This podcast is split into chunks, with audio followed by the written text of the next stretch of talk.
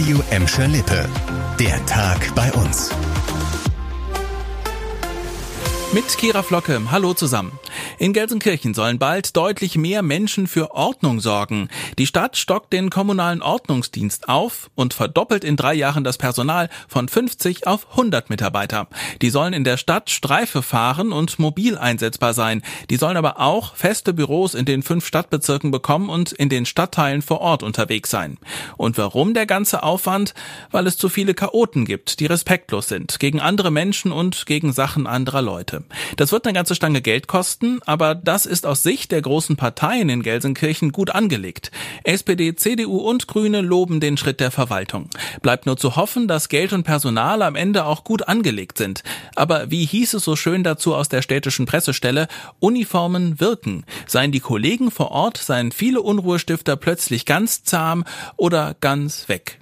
Probleme, die ganz weg sind. Ja, das wünscht sich auch die Stadt Gladbeck und das wünschen sich nicht zuletzt auch die Nachbarn des Problemhochhauses an der Steinstraße 72. Denn rund um dieses Hochhaus gibt es seit Jahren Ärger um Lärm, um Dreck, um aggressive Mieter.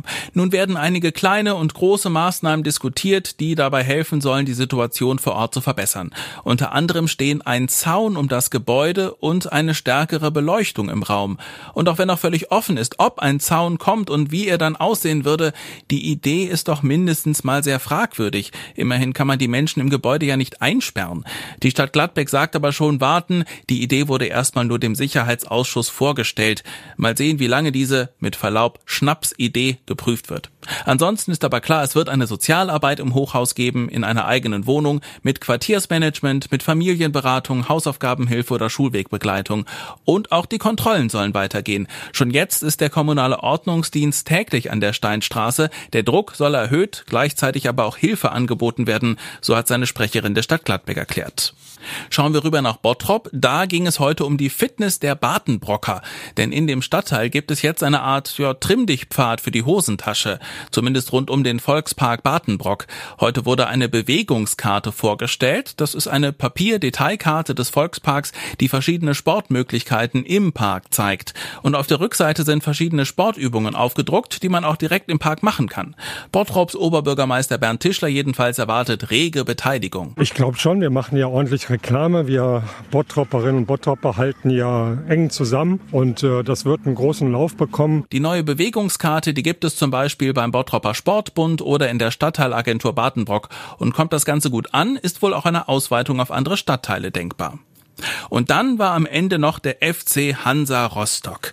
Dem passt nämlich nicht, dass zum Auswärtsspiel der Schalke am Samstag nur 14.500 Zuschauer ins Ostseestadion dürfen. Das sind 50 Prozent der normalen Kapazität. Nicht genug, findet der Vereinschef und prüft jetzt rechtliche Schritte. Schalke würde sich über eine Auslastung von 50 Prozent im eigenen Stadion freuen. In die Feldins Arena dürfen aktuell 25.000 Menschen. Bei einer Kapazität von mehr als 62.000 sind das rund 40 Prozent der Plätze. So, jetzt aber genug Mathe für heute. Vielleicht noch der Wunsch nach drei Punkten am Samstag, aber das ist wieder was anderes. Und das war der Tag bei uns im Radio und als Podcast. Aktuelle Nachrichten aus Gladbeck, Bottrop und Gelsenkirchen gibt es jederzeit auf radio und in unserer App.